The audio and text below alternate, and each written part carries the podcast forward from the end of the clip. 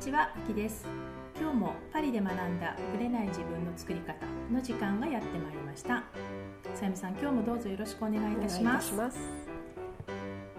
先日、実はですね友人とお話をしてて、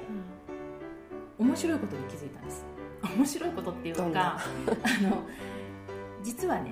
子供とか、まあ、それは夫婦間でもそうなんだけど家族とのスキンシップっていうのは日本は少ないって思ったんですね、うん、その話をしてた時にいやフランスは当たり前だから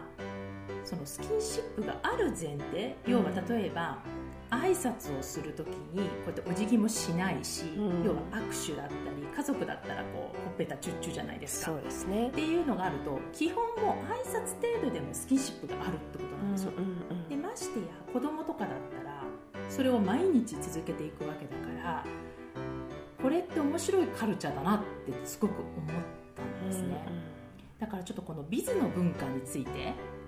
話したいなと思います、はい、でやっぱ最初は慣れるまで大変じゃなかったですか？大丈夫でした？フランスのこの両ほっぺた。ですね。でもその前にワンクッション私アメリカにいたので、うんうん、アメリカ人も結構スキンシップはあるので、うん、意外にまあ大丈夫でしたけど男性がとてもフェミニンに見えましたね。フランス人の？男性が、うんうん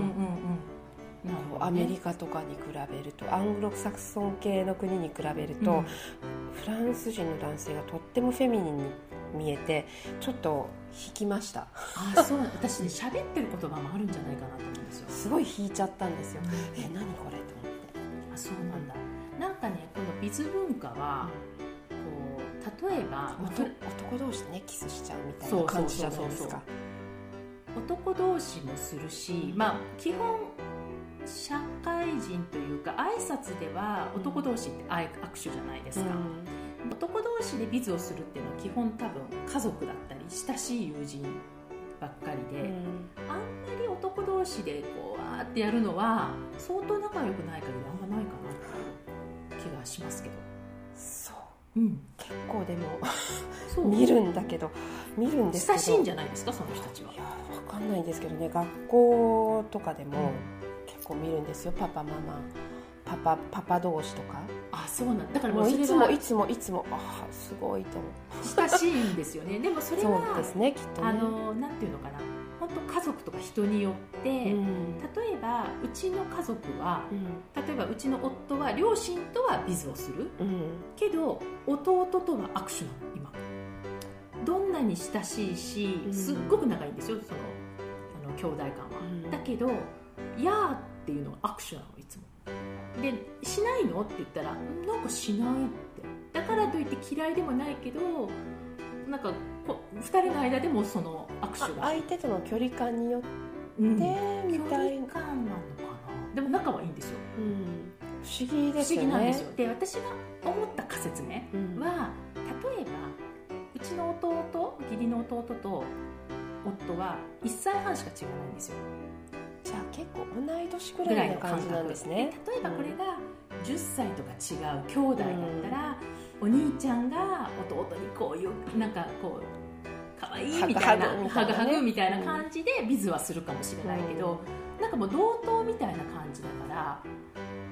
あんまりしないのかなっていうのが私の仮説、うん、だけど彼らはやっぱり女性とは普通にビズもしてるし、ね、女性は女性同士でもビズをするし、うん、であとやっぱりそれ文化に慣れてるから子供たちもその兄弟間とか、お父さんお母さんとかにもスキンシップが普通に多いと思うんですそうですね、うん、私もなんか日本の友達と話すまでは全然気づかなかったんですけど、うん、例えば今10歳の子供小5ですよ今年、うん、なってる子供と手つないで歩きますよね。歩きます。歩きますよね、娘ですけどねうちは10歳、まあ、うちは男なんですけど、はい、でもやっぱちょっとね違和感あるみたい日本の人から見ると。って言われてでかつ下の子が7歳8歳今8歳ですけど、うん、7歳ぐらいの時に、まあ、しょっちゅうママの膝の上に乗る。で私も全然それ、うん、もう受け入れてる時にその夏に帰った時の実家の母が全く小学校にもなって甘えん坊さんねっていうふうに言ってて、ええ、あこれは甘えん坊なんだみたいな。まあでもこちらの感覚で見ると普通普通ですよね、うん、でやっぱりさすがに高校生で左抱っこはないと思うんですけど、うん、でもそのハグを普通にしたりおやすみいってらっしゃいのチューをしたり必ずしますよね、ねうん、だから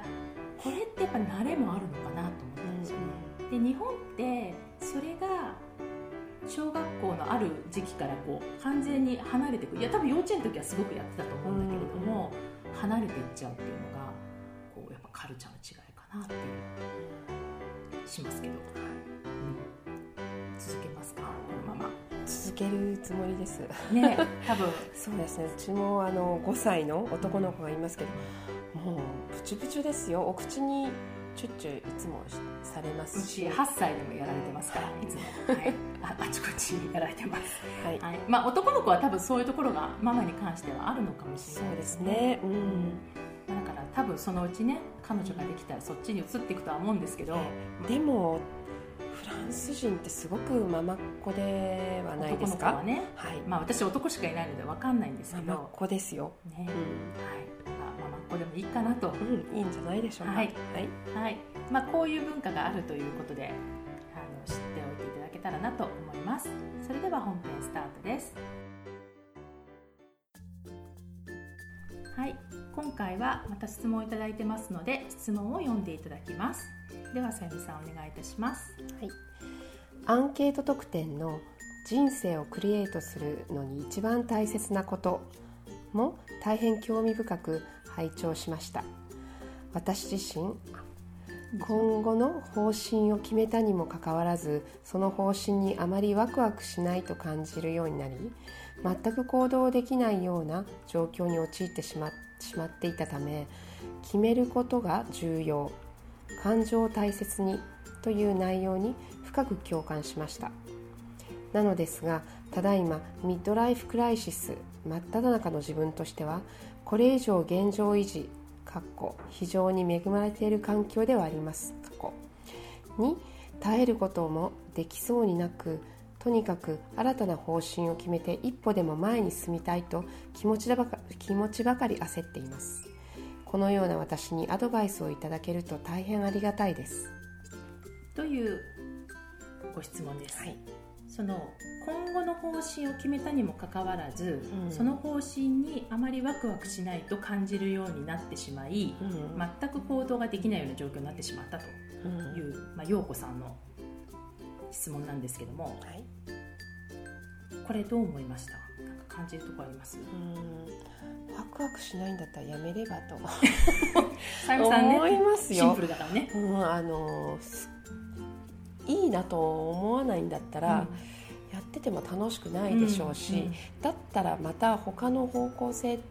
てねきっとありますよね、うん、うん、やっていくうちに、また新しいものがこうインスピレーションとしてこう降りてくるというか、感じるものがきっとあると思うので、はい、そっちの方向に行けば いいんじゃないでしょうか。ということですね。はい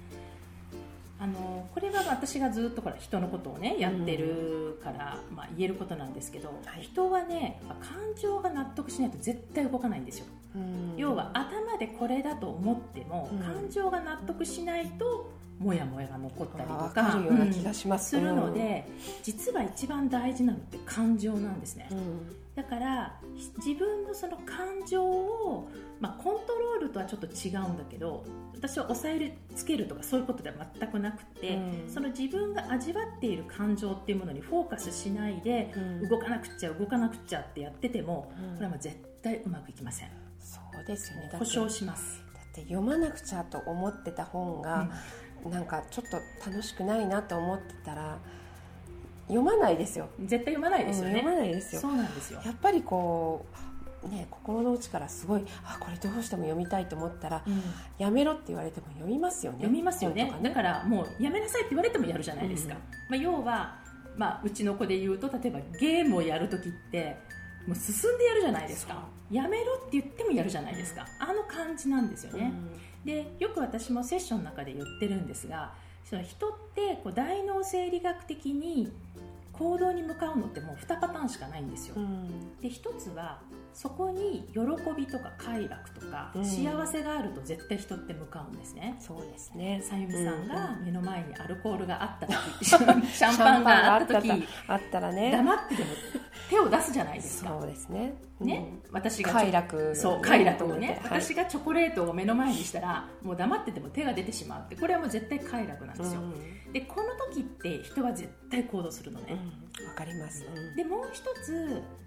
人が行動するポイントっていうのがあって。でもう一つは人は痛みを避けるためにも行動するんですよ、うん、これを逃避？逃避、まあ、一種の逃避行動ですよね、うん、でも逃避することが自分にとってメリットがあるっていうふうにもう頭で考えると、うん、絶対避けるんです。行動するの、例えば一番分かりやすい例でよく私が言ってるのは健康とかに全く興味がない人。もう全然体とか気を使ってない人が、まあ、人間ドックで引っかかった。人間ドックで引っかかると再検査とか、うん、まあ、下手すると入院してくださいとかもっとひどいと手術ですとか言われるわけじゃないですか。そこで初めて健康のことを考えるわけですよ。つまりその人たちにとっての痛み病気とか入院とかっていうのが痛みになってそれを避けようとする健康の方に向かうんです、うん、その人たちは健康健康になろうって言っても全然興味がなかった人なのねだけど痛みを見せつけられると絶対この痛みは避けたい。と、だから逃避とはまたちょっと違う。それを避けようとすることっていうことなので、もうこれしかないんです。あの脳の使い方として。っていう感じですね、だから自分がもし行動したいのであれば、どっちのパターンに当てはめられてもいいので、どっちかのパターンに当てはめない限り動かないってことなんですよ、うんうん、で幸福と痛みっていうのは実はそれぞれいいところと悪いところがあったりするので、うん、使いようによってはマイナスに働いちゃう場合もあるんだけれども、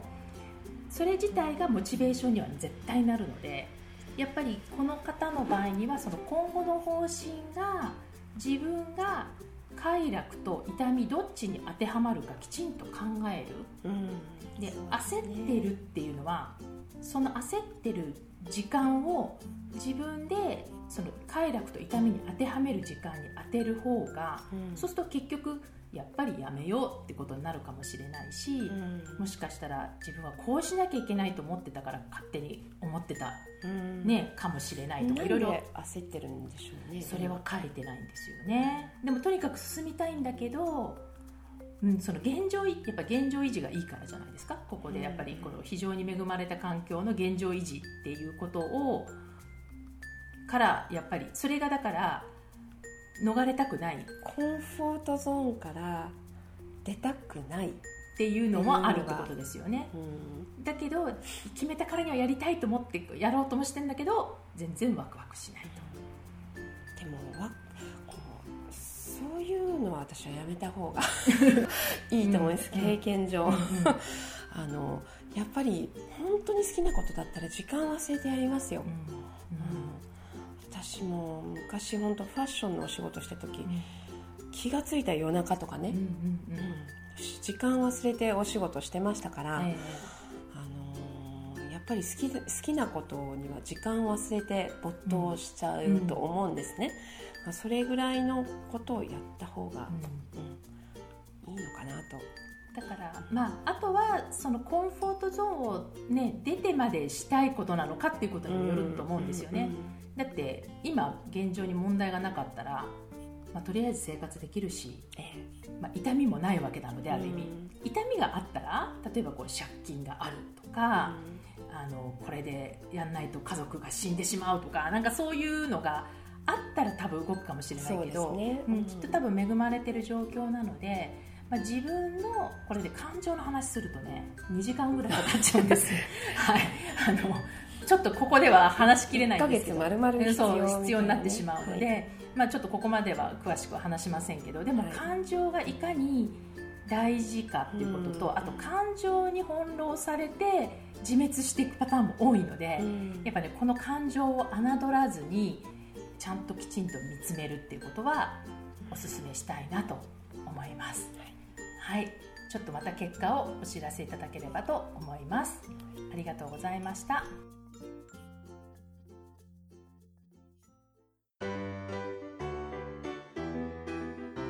この番組は毎週金曜日をめどにお届けしています確実にお届けするための方法として iTunes や Podcast のアプリの購読ボタンを押していただければ自動的に配信されますのでぜひ購読のボタンを押してください。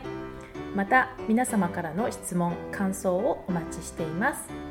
パリプロジェクトで検索していただきそちらのお問い合わせからポッドキャストを選んでいただき質問や感想を送ってください。